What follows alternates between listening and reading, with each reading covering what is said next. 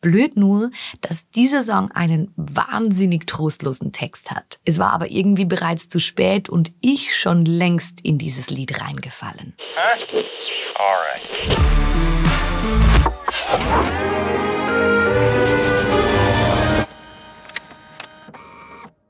Vor ein paar Jahren rutschte ich noch mit einem Mix aus Neugierde und Abenteuerlust in ein neues Jahr. Mit dem Schwefel der Feuerwerksluft in der Nase und dem Prickeln des Proseccos im Bauch. All das verströmte Aufbruchstimmung und versprach Neuanfang. 2023 scheint das Momentum des Neujahrs irgendwie nicht mehr ganz so prickelnd. Das alles ist möglich wurde irgendwann zum Es ist noch so einiges möglich. Heute am 11. Januar 2023 frage ich mich eher, ob denn überhaupt noch irgendetwas möglich ist. Damit bin ich nicht allein. Die Fortschrittserzählung, die den Westen seit langem antreibt, verliert allgemein an Glaubwürdigkeit. Die Vorstellung, die Zukunft bringe zwangsläufig ein Mehr an Freiheit und Wohlstand, scheint immer fragiler zu werden. Kein Wunder multiple Krisen und so. Bei allzu dystopischer Stimmung hilft mir eine ordentliche Portion Popkultur. Die Gleichung war diesmal einfach. Ein mir bis dahin unbekannter Musiker, ein Genre, das eigentlich nicht so meins ist, plus ein artsy Musikvideo. Das ergab das perfekte Mittel gegen meine innere Weltuntergangsstimmung. Blöd nur, dass dieser Song einen wahnsinnig trostlosen Text hat. Es war aber irgendwie bereits zu spät und ich schon längst in dieses Lied reingefallen.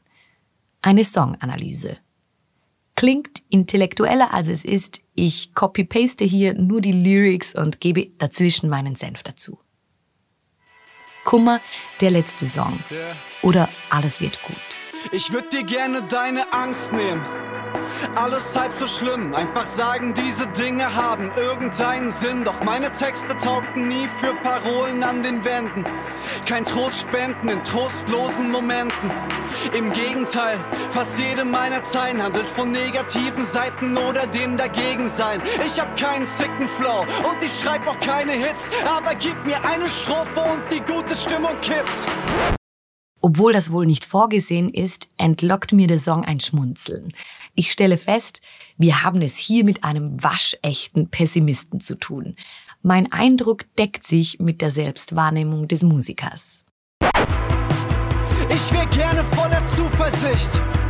Jemand, der voll Hoffnung in die Zukunft blickt, der es schafft, all das einfach zu ertragen.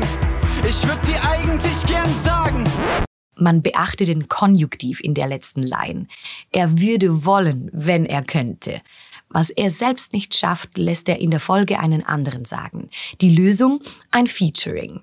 Es scheint fast, als ob Fred Rabe im Refrain dem Kummer zusingen muss, was dieser nicht wirklich glaubt, aber offensichtlich hören muss. Alles wird gut. Die Menschen sind schlecht und die Welt ist am Arsch, aber alles wird gut.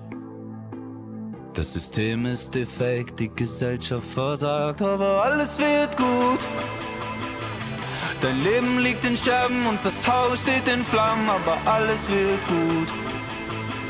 Fühlt sich nicht danach an, aber alles wird gut. So viel Hoffnung und Verzweiflung in einem. Das muss man erstmal schaffen.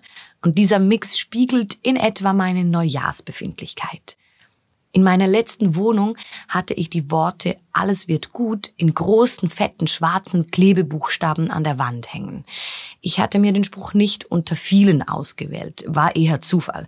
Es gab nur diesen einen im Angebot und ich fand die Typo ästhetisch.